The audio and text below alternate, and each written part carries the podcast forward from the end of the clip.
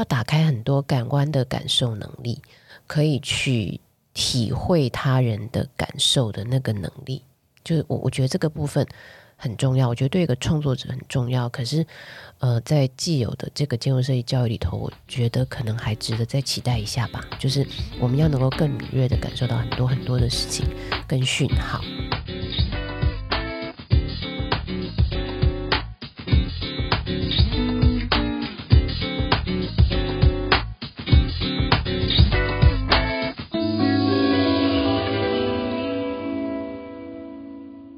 迎来到地下室，我是阿光。这一集的内容呢，会从阴性思考和女性主义的视角去拆解空间的构成。虽然听起来好像很难懂，但其实老师在讲解脉络的时候都非常清楚好懂。我们在节目中讨论呢，会有很多实例的故事可以去验证这些理论的东西，所以就算是对这个议题不是非常熟悉的人，也可以轻易的听懂。那我们就开始今天的节目吧。像写修泽兰，也是给大家看说哦，原来一个建筑师可以这样。你知道，像我们刚刚不是讲师徒制嘛？嗯，然后呃，像修泽兰的故事，每次我在讲的时候，或者我被邀请去讲性别空间的时候，大家都第一个会问说，到底性别跟空间有什么关系？那到底为什么要谈女性跟空间？那女性的空间建筑设计师就真的比较不一样吗？然后就每次要讲这个就要解释很久，这基本上是一个性别空间的考古题了吧？对，就是我就我就很想讲说，其实真的不是这样说也，并没有一个东西叫做女性空间耶。我只是要提用呃性别的观点去看空间的生产。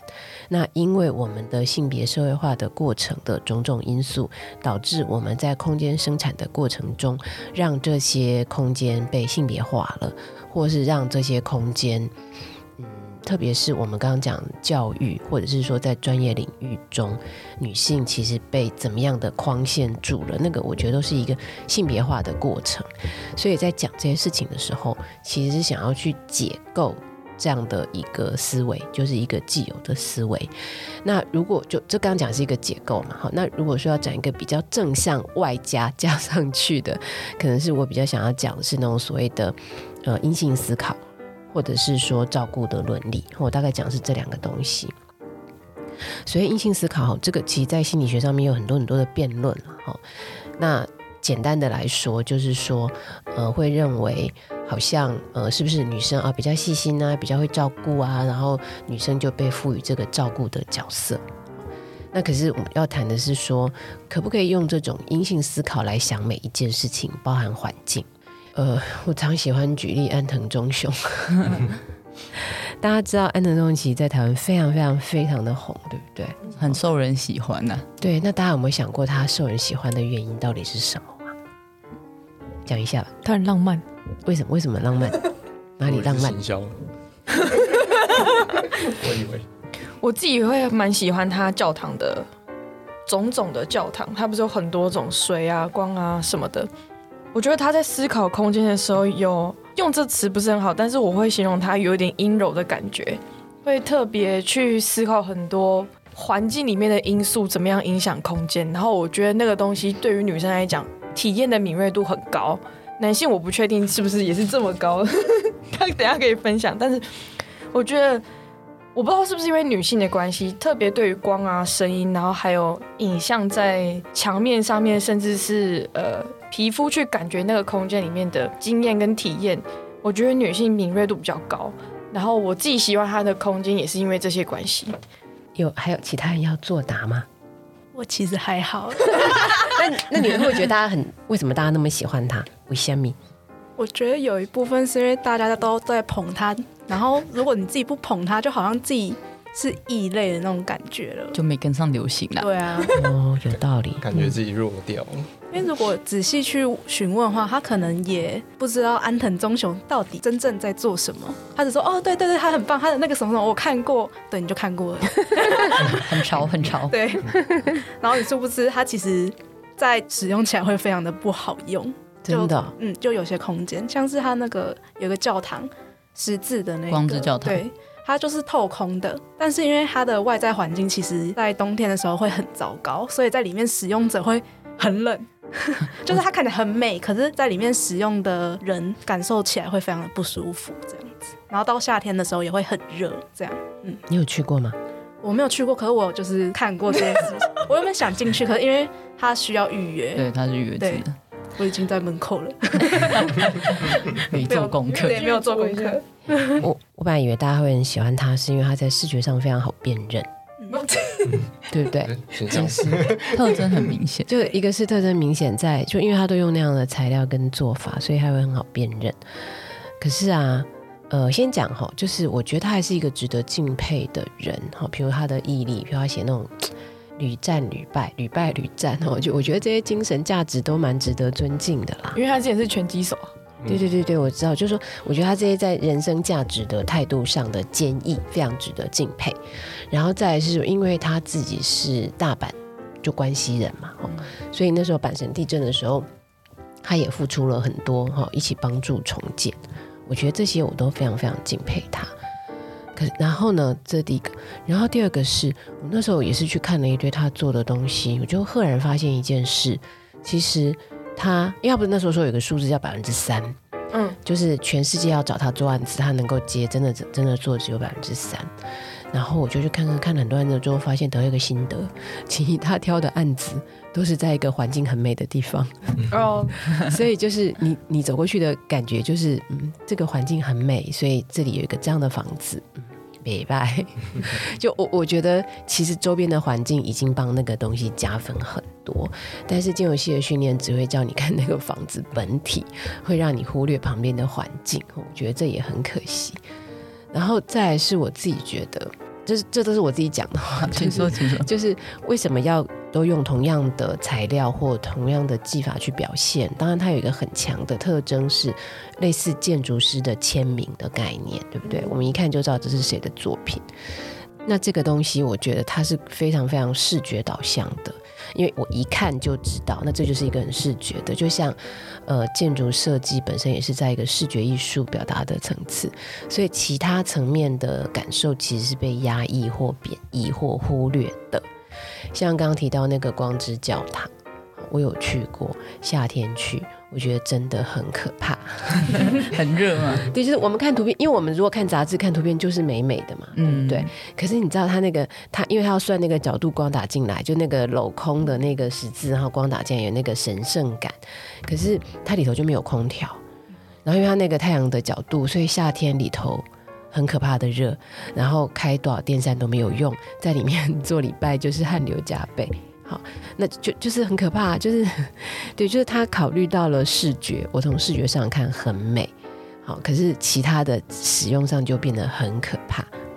那为什么要讲这个？就刚刚在说那个呃，阴性思考或者是照顾的伦理，就是我们可不可以多一点不同向度的思考，而不是只停留在视觉？哦，就是大概想要主张的是这个这个想法啦，包含他那个住籍的长屋有没有？他不是到现在已经过了四十年，然后那时候人家去访问那个住户，住户就很骄傲的说：“我很荣幸可以跟这个房子住了四十年。”好，然后，可大家有没有发现那个照片？就是他其实楼梯也没有扶手，哎。对不对？老人家爬上爬下其实还蛮危险。然后如果下雨啊，在家是要撑伞的嘛，对不对？嗯、下雨跟下雪都必须要撑伞。就是你在你家，你从前面跟客人讲完话，到后面你要去餐厅吃饭，你是要拿一个伞的，对不对？然后，可是安藤忠雄说，人就是要跟大自然的这些光线啊、空气啊、水啊生活在一起，好像有道理，对不对？可是，可是我们日常生活是这样过日子的吗？好，就就是那个那个模式，就有点是人为了要搭配这个美美的房子而改变了自己的生活习惯，或是我们对一些舒适感受的要求，而满足了那个比较视觉上面的，对不对？我就是我我比较会这样看。那那我提，所以我说用性别的观点或一个性别化的角度去想这件事情。如果我们可以用一个比较呃照顾伦理，我刚刚讲就是从人的感受舒适，然后让人觉得环境安全的这些角度去想环境设计，可能你的提案就不是这样。呃，会有这个问题的产生，主要跟去年的真相所考题有有一部分有关啊。前面有提到说，哎，女性的学生比例其实已经超过男性，但是我们性别空间的课程或者说师资还是相对来说比较少。那建筑史里面也几乎不太提到女性建筑设计师，所以我们教出来的学生或者是之后担任教授的一部分的学生，可能在思考建筑史的角度，都还是会以男性的建筑视角去做设计。那想要问老师说，那如果从教育的角度开始平衡这件事情，我们应该要怎么样对症下药？这样子，好难哦，太难。没有啊，因为因为嗯，我这样说好了，我在写性别与设计那本书的时候啊，其实我就已经预料到很多人会批评我说，为什么我都写国外的故事？有没有发现？所以老师出了另外一本书，专门写 修泽兰。不是不是，其实是我从一开始要写性别与设计，其实我一开始并没有打算都写国外的，我有打算写台湾的。然后我那时候去找了一些我的朋友们，去跟他们说：“哎，我可以跟你们做访谈吗？”然后他们说：“你要问什么？”我说：“我想要聊一聊啊，就是女性啊，跟建筑设计啊。”然后就毫无意外的，每一个人都反弹，他们。对他们的反应都很大，都觉得为什么要访问我这个？这有什么好问的？女性做建筑什么特别值得谈？为什么不一样吗？我们比较差吗？为什么要这样问？为什么要问这个问题？这是跟性别有什么关系？就每一个人的反应都是这样。我不只问一个，我问了好几个，每一个，而且我还从跟我比较熟的朋友，我想说比较熟的朋友比较好开口这样，然后每一个都这样，然后我后来就放弃了。我就决定放弃了，因为我想说，连我这么熟的朋友，我我这样去邀请他们都是这种反应，我觉得我不太能够想象，如果我去找那个，比比如说很红，但是不太认识的人去问，会得到什么很可怕的回应。这样，好，你要说什么？是每个都很反弹哦，没有毫无例外。我问的毫无例外。老师，我想知道的是他们的那个反应是愤怒吗？还是惊讶？你感觉得到他们不太开心呢、啊？可是因为我刚刚讲嘛，因为他们都是我很好的朋友，你感受到他们不太开心，那当朋友你就知道说事项一点，不要再问下去了。就因为你感，就平常相处不是这样嘛，就互动上面不会这么有一点紧绷这样，然后就嗯好，不要再问下去了，就嗯算了。这边我有点想要跟老师交换一下我自己的经验，嗯、因为我毕业设计做的是同志空间嗯。的相关探讨，嗯，可是那时候我跟我身边这个圈内的朋友聊起这件事情的时候，他们都很兴奋。圈内你是指圈是什么圈？同志圈吗？呃、当然，因为你跟他们是同一类啊。就我的意思是说，他你讲你自己都讲圈嘛，对不对？对同志圈，大家就会觉得说，哎，我们在讨论我们的话题。嗯，你讲了一个非常敏感的重点。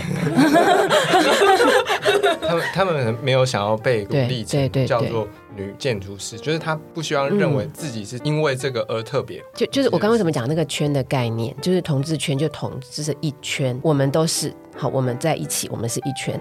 那对这些女建筑师，她就会觉得说，我们这一圈叫建筑师圈，你为什么要特别再拉出一个叫女建筑师？嗯，她的不高兴是这个。嗯，这样这样你懂我的意思吗？我可以理解。对，嗯。那那就是问题来啦，就是为什么生理上，假设你生理上是女性，然后人家说你你是女建筑师，你会觉得不高兴哦？觉得比较值得探讨是为什么不高兴，对不对？嗯，对。可是那时候我还笨笨的，没有搞懂问题。然后，然后对，当我第一就是应该说我在写那第一本的那本其实就哦，每本书都拖很久了。其实从我写完到出版都拖非常非常的久，包含这次。火城故事其实二零一九年六月就交稿了，嗯，其实到二一对，所以就都拖很久哈。那那各种原因的拖拉，那呃性别设计刚开始在做的时候，最早去申请科技部的计划，然后也是被打叉嘛哈，然后也是那个审查意见就告诉你说。这个题目不值得研究，因为那时候就写说要研究女建筑师，他写不值得研究。老师有在序上面有写，嗯，对，就是讲了很，就是很，我申请了很多年，都是说不值得研究，就一直给你打叉这样子。然后会有一有一个回应很好笑啊，就是说，比如说我那时候，哦，那时候是写我要去研究修泽兰。那回应就说这个人不值得研究。如果真的要，如果你真的要研究女建筑师，那是不是多研究几个然后我想这是什么逻辑啊？就是你不值得研究，可是多研究几个女生就可能还会有一点价值。我不太懂这个逻辑是什么哈。我觉得我看那些审查意见的感觉是，其实没有人知道他是谁。一百块的后面，就是，可是我觉得这是因为我一直讲一直讲，大家现在会拿这个来讲。可是之前我看那个审查意见给我的感受是，他们不知道这个人是谁，他们不懂你为什么要研究他。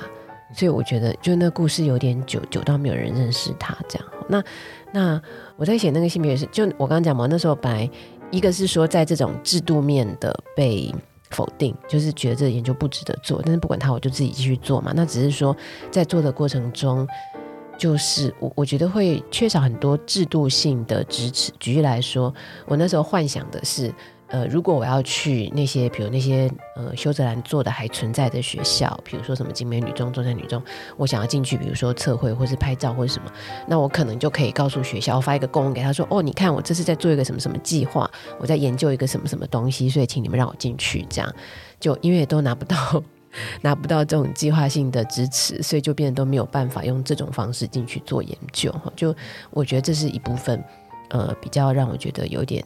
小小的障碍了，那呃，可是刚讲就是因为一开始去访罗那些女性的建筑师朋友都这样被弹回来，我就想说好算了，没关系，我们就先做别的吧。然后，可是后来我终于想通一件事，也就是我刚刚为什么会说嗯，歧视无所不在，我们到底用什么角度在看这个问题？就是某一次啊。在一个就某一个场合，有一个日本的女建筑师来台湾帮建商盖一批房子，就建案，然后就有人看到这个机会，就想说，那找这个建筑师来办一个座谈，也邀国内的几个女建筑师要一起座谈。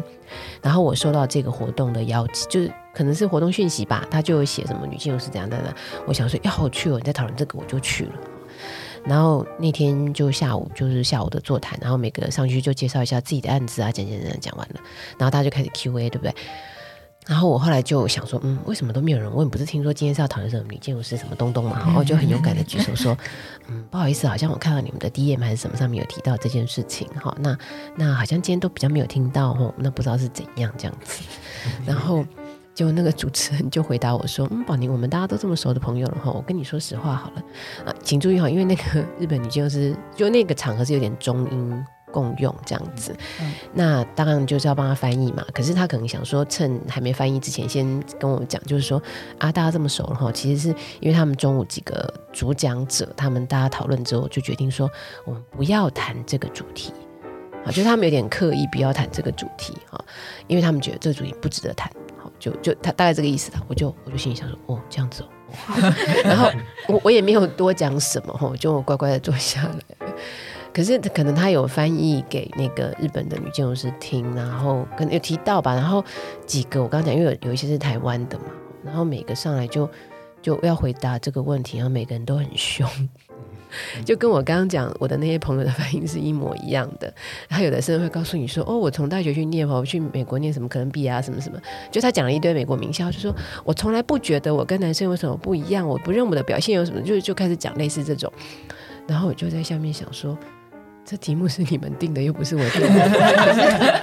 可是”可是你知道我在现场感受非常可怕的敌意，我会看到很多呃充满敌意的眼光。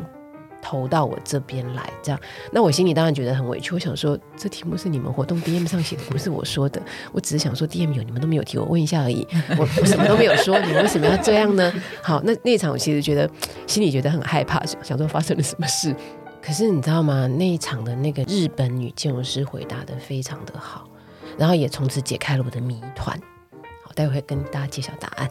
好，那个女建筑师说，她说你。如果真的要问我的话，哈，当然一样嘛，就是大家都受同样的训练，一定是你受了同样的训练，你经过了同等的考试，对不对？我们并没有分开考啊，对不对？表示说你也经过了一定的专业的审核，确认你是可以有能力做这件事，对不对？那这个当然就不用讲。那他说，可是你如果真的要问我，身为一个女性，从这个角度看有没有什么不一样？他觉得，因为。女性从小到大的过程里头，她会面对人生角色不断的改变，所以她会意识到，因为要改变，所以我要调试。他就讲了调试这个概念，然后就讲到说，那因为我要不断的改变，要调试，所以我可能也比较可以去理解我的业主的需要，去配合。好，就是我们刚刚讲，因为他说女生因为转换嘛，比如说你从女女儿，然后长大你可能便要去上班，然后可能要嫁人当妈妈，或是就是当妻子，就你在不同的转换，你要不同不断的去适应，不断的调整。所以他觉得这个不断的调整跟适应，对于他在帮业主做设计，他觉得是有帮助的。然后他会觉得说，你如果真的要问我，他会觉得这是女建筑师很重要的特征。不觉得答案很完美吗？我觉得完美，超厉害，对不对？对不对？我就觉得，我听完我觉得哦，好棒哦，这样就而且我我觉得，呃，应该是说，我觉得嗯，我这问题问了这么久，第一次有人给我一个这么正向的回答。对不对？没错嘛，哈！就我刚刚讲，我问的每一个我的朋友的反应都很反弹，很生气，很不高兴。只有这个人非常正面的回答了这个问题。然后后来我在回家的过程，因为我刚刚讲我很不舒服，在那过程我感到那个敌意，我就觉得你们为什么要这样对我呢？我觉得很无奈啊。其实其实甚至有点愤怒，就觉得为什么你们要这样对我？哈！然后我后来就终于想通了，我终于想通了，是因为他们会有那个敌意识，他们认为我这样问。我隐含的一个假设是你们比较差，嗯，你们懂我意思吗？就他会假设说，当我们在问这个问题的时候，我们就已经假设女性表现比较差，所以我当我在问你，你觉得女建筑师有什么不同的时候，你都要辩论说我没有比较差，但事实上对对这个预设并不存在。对，那就是那为什么你们会有这个预设呢？是不是内建在他们自己脑袋里面？对，那我觉得最可怕的其实是这个，对不对？就是说，当人家这样问，比如在问你说：“哎，我你觉得我们两个说不一样？”你第一个预设是：“哎，他是不是觉得我比较差？”那这不是很可怕吗？就表示说，我们是一个怎么样的性别化的社会，让每一个人认为，当我们提到性别的时候，提到女性跟男性有什么不同的时候，我们的内在假设都是女性比较差，就表示这是一个长期被累积、被贯彻的。隐含，而，就是认为它就是那样的一种假设，而且很理所当然的假设，对不对？我觉得，嗯，这真的是太糟糕了。我觉得我们可以稍微用一点点理论的观点来解释一下这些东西。哈，不同的女性主义的流派理论的发展，其实它有一点隐含的一个时间轴的向度啦，就是说，不同的时间社会变迁的状况，理论的主张也会相对应的不一样。白话文来说，就是理论要随时回应社会的提问。举例来讲，就是一开始大家如果有一点点印象，对妇女运动有一点点知知识的话，就是一开始是要争受教权跟投票权。对不对？那一开始在主张说，诶，明明法律之前应该大家都平等，为什么我们要有这么多的限制？比如剥夺，呃，比如美国，呃，美国的女性跟黑人是没有投票权的，对不对？然后就开始去抗争，抗争，抗争，然后去主张说人应该要平等。那这个所谓主张人不分男女老少，通通应该要平等，这是我们在宪法看到的。比如说中华民国宪法嘛，一样告诉你说什么不分是不不不，通通都平等，对不对？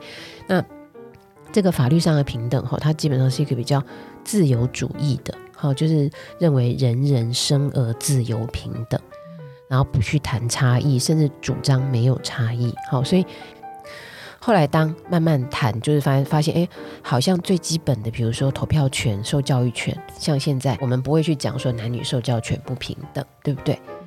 可是那真的没有差异吗？或是没有社会性的差别吗？很多人啊，比如我们在讲男女平等的时候，很多人男生就是说：“你不要跟我讲男女平等，你叫女生先去当兵。”对，就开始去讲这些，对不对？那很多人就说：“好啊，你不要跟我讲男女平等，不然你们男男生小孩啊。”对，就就开始会讲说：“嗯，大家明明就真的不一样，为什么要一直去讲大家都一样？好，抹除差异其实没有意义。”所以后来就跑出另外一句叫做：“呃，差异但平等。”我主张，我承认我们真的不同，可是我们怎么样在制度面寻求平等？就是从齐头式的变成讨论差异的。对对对，所以后来就会说，嗯，男生也可以请育婴假，对，对，或者说留职停薪照顾小孩。哦，就是所以慢慢的这些概念就一直分化分化，就是去因应不同时代的社会条件，然后不同的问题，所以会去主张呃怎么样在理论概念上有所差别。我们到底要希望人家称呼我们就是叉叉，就比如像刚刚讲建筑师，还是女建筑师，还是这个性别的差异到底重要不重要，或是我到底喜欢不喜欢？我们怎么看这件事？像我们刚刚会提到后面，从比如说从自由主义到后来的那个激进主义，它后面其实有点是主张说，就是我就是想要表达我就是不同。我就是勇于把差异表达出来，或是主张就是因为我不同，所以我可以有怎么样不同的想法，嗯，对不对？我会想要一个人去嘉瑞哦，对，像像之前我的表哥，他说他的小孩想要去念，就他就讲不出那个什么戏，他只说因为小孩非常崇拜 曲家瑞，所以要去念那个系。然后我就在想说，大家回想一下他，就我们刚刚有讨论到那个角色 model 嘛，哈，那对很多小孩来讲，可能就觉得说，你看他活泼可爱啊，或是很勇敢做自己啊，或是会去主张，比如你看他在有时候上那些综艺节目，也会一直去讲说，他也很想把自己嫁掉啊，哈，就他不不不吝于的表达他自己是怎么回事，好，那那我觉得是我们刚刚讲，就是你是愿意很呃很愿意去表达自己是一个什么样的。呃，特性的人，或者说性别特质的人，或性别价值的人，就这件事情有没有被鼓励，或是他有没有让人每一个人觉得我可以很安全的、很自然的、很自由的，不会被歧视的说出来？对，这看起来是一个我们比较值得追求的社会境界，但是有一点困难。其实像刚，因为刚刚讲的那一段，比如你说可以选择过一个比较好的生活。为什么不这样？或者说，呃，真的可以改变社会吗？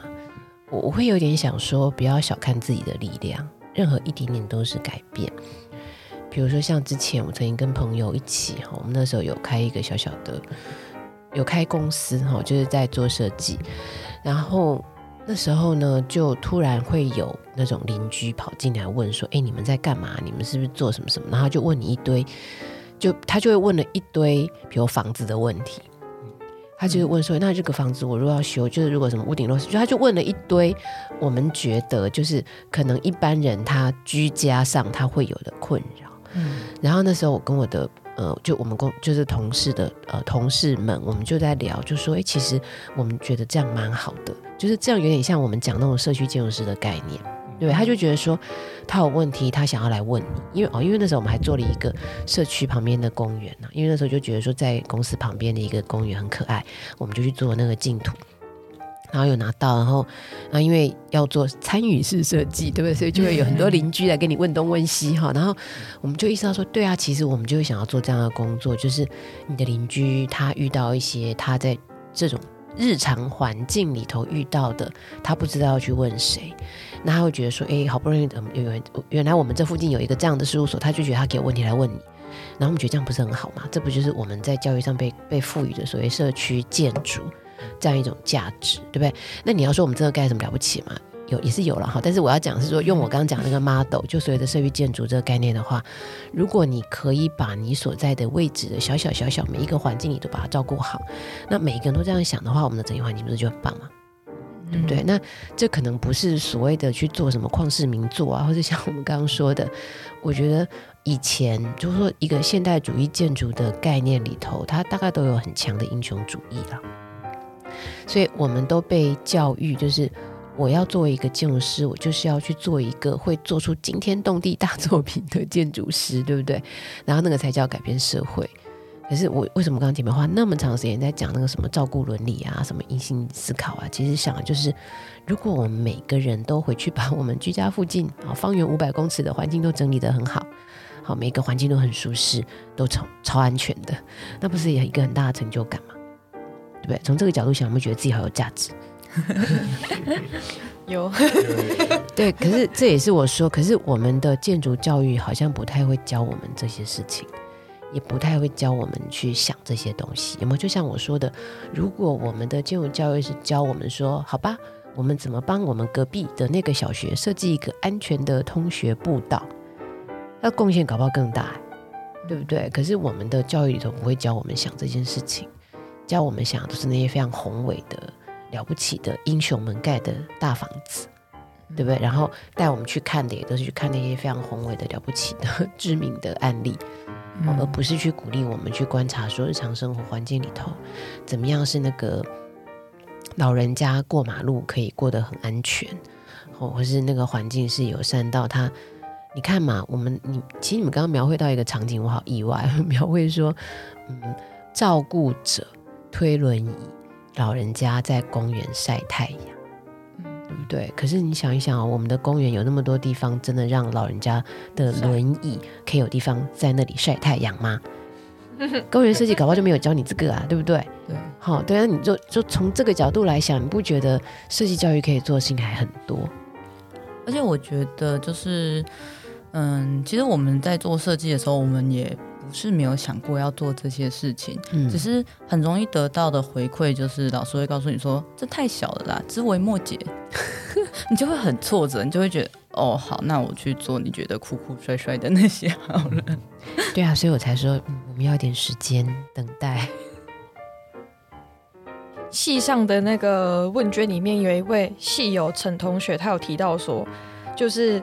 呃，他其实也不太清楚说不友善的这些空间是哪里，然后这代表的又是什么，然后呃，他也没有办法意识到说这些性别的差别对他来讲就是没办法真切的体会到，然后跟别人聊女性建筑的时候也会容易卡卡的感觉。这样，我的主张是性别社会化是一个帮助我们去看问题的，呃，一套价值观吧。然后其实希望看到的是环境的不友善，对，就是我想环境友善与否，应该每个人都能够感受吧。只是有一些人的感受可能比较敏锐一点，有些人的感受比较不会那么显著。好，就是可能跟他从小的经验差异有关。就是如果都在一个被照顾得很好，或是我们刚刚说的他的经验都很很有限。他可能就比较不会感受到什么叫做不友善。我以前一直觉得建筑设计教育很棒的点，他会告诉你说，反正任何问题你都要能够解决。我觉得这个很好。然后第二个是，我觉得另外一个很重要，但是可能还要期待做更多的，就是要打开很多感官的感受能力，可以去体会他人的感受的那个能力。就是我我觉得这个部分。很重要，我觉得对一个创作者很重要。可是，呃，在既有的这个建筑设计教育里头，我觉得可能还值得再期待一下吧。就是我们要能够更敏锐地感受到很多很多的事情跟讯号。我觉得那个讯号，我们读起来我们会读到什么？我觉得作为一个设计者，这个部分应该要呃不断地想办法扩张。就就那个感受力越强，你越能够感受到别人的。的需要这样子，我现在脑子里面一直浮现一个蓝眼线的故事。什么蓝眼线是？没有呃蓝对蓝眼影吧，蓝色眼影的故事，就是性别跟空间的讨论的时候，我们那时候一直有读书会，然后大家会有各式各样的讨论，然后那时候也跟大家刚问的一样，就是到底女性跟空间的问题是什么？好，有什么值得探讨的？所以大家会常交换各式各样的经验或各自观察到的故事。然后我记得那时候我本来想要做一个小研究，是去探讨女性跟公园。然后我念景观的朋友告诉我说：“他说你知道吗？我们在学校受的训练告诉我们说，景呃社区型的那种小的，就小型就社区那种口袋公园那些，其实他都假设它的使用者是女性哦。”我说：“我、哦、真的吗？并看不出来。”好，但也没关系。然后有一次，就有一个，就我刚刚讲，我们有一群就读书会的朋友，那有一个年纪稍微大一点，她有她是一个有小孩的妈妈，她就说，她后来发现呢、他们家附近的黄昏市场的旁边有一个社区公园，然后她会看到有一个妈妈会带小孩来玩，然后她对那个妈妈印象很深刻，是因为那妈妈都涂涂非常漂亮的蓝色的眼影。然后他就有一次就，因为他看他很多次了，他就很鼓起勇气去跟他聊天。就我刚刚讲嘛，我们大家都想要做一些性别跟空间的观察，然后就他就因为看了他很多次，就鼓起勇气跟他聊天。然后就 我们就听到了这个蓝色眼影的故事。他说，因为他发现呐、他每天在家带小孩，就就他的生活空间非常非常的局限。然后呢，这个妈妈就意识到说，原来带小孩出来公园玩，是她唯一可以出来见人的时候。就他每天绑在家里嘛，哈，他都在照顾小孩。那他终有一个名目可以带小孩出来玩，就是到外面的公共空间。那因为他会到外面公共，他就觉得说他要精心打扮，所以他就涂上了蓝色的眼影，就表示我今天可以出门了，我很开心。然后你看，我们每天在公园走来走去，我们从来不会想这个故事，对不对？就我就我们不会想要有这个场景，或者说有人原来是怀抱着这种心情到外面的公园来走动的。好，那好像听就那时候印象中讲这个故事，就有人跟我说，对耶，你有没有发现，虽然学景观的朋友告诉我们说。呃，社区邻里口袋公园都是为了女性设计的，因为它会假设女性的这种休憩空间比较是在这些口袋公园里头。但第一个当然就从设计上我们看不太出来，第二个是我们听不太到女性跟公园的故事哈。然后就有另外人跟我说，对，你们发现哈，很多女性啊，她会觉得一个人出门会被人家关注，所以最好出门感觉是有做一点什么事情，比如说带一只狗去遛，遛个狗好像就比较有正当性可以出门。然后。就想说，嗯，这是什么东西呢？就好像也对，就有人就开始慢慢拼凑出来说，好像女性要出现在公共空间，在空间中可以很自由的移动，好像都需要一点点理由，嗯，对不对？就是就像我刚刚一开始讲那个去巷口文具店买笔记本嘛，就是女性要出门好像都要有点理由，然后所以就连带可以解释为什么爸爸会觉得说我出门倒垃圾，倒垃圾是我唯一的重要的家务工作。你知道，因为我们讨论很久，为什么会男性觉得倒垃圾是男性的工作？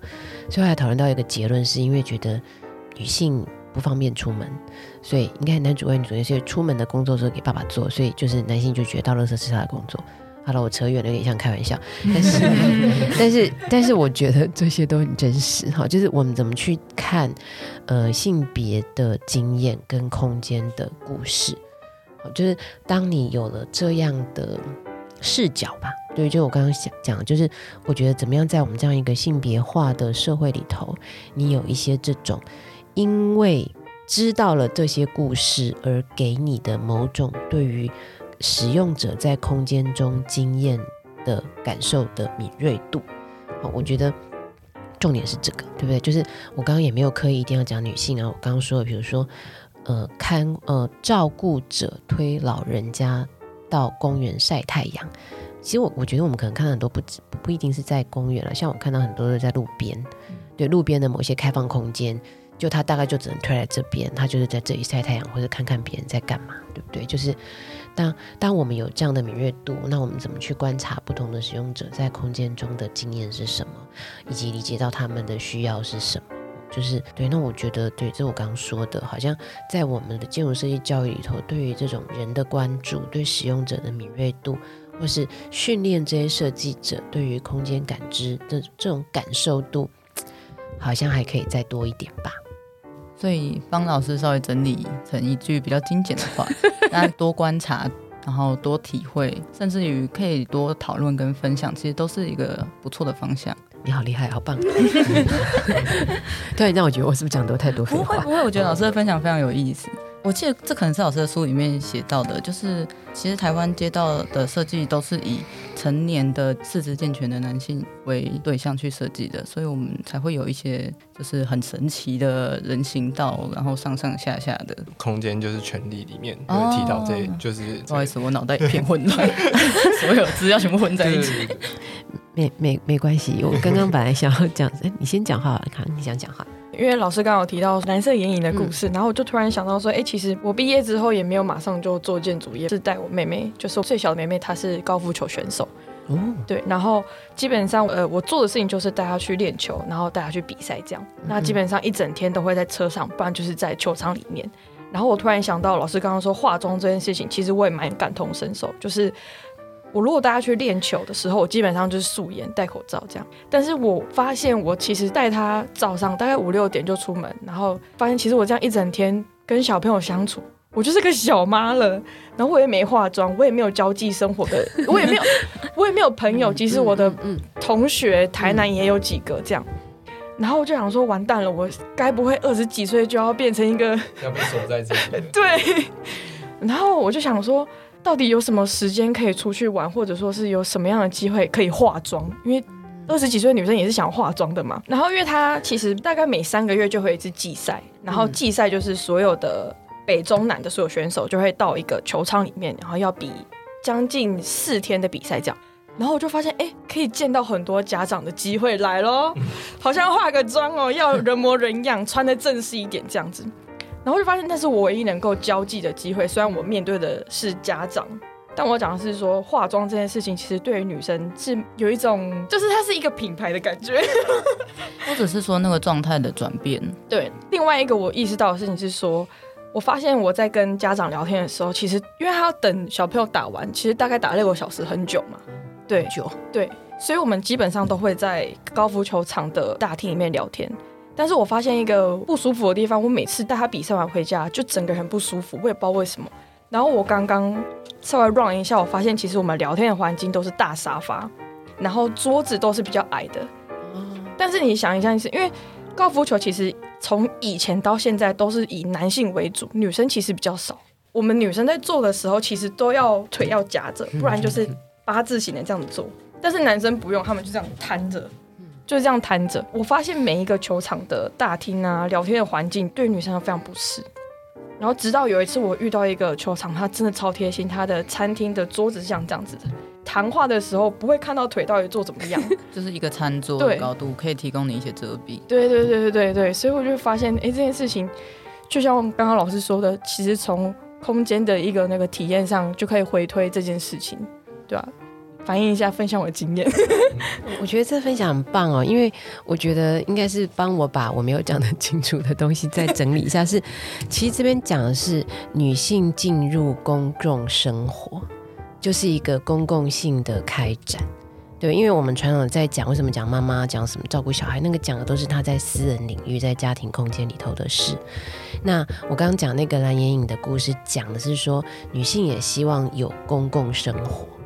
或是说，我们会说，现在的金融系女生毕业之后，她为什么觉得她可以有选择？是因为她的公共生活比较场域比较大了，对不对？以前会认为说，好像女性就是被设定，你大概几岁你就要到到什么样的状态，就那个就回到私人领域去了。那那你刚刚讲那个故事，就是当女性很清楚知道说，我希望有我的公众生活的样貌。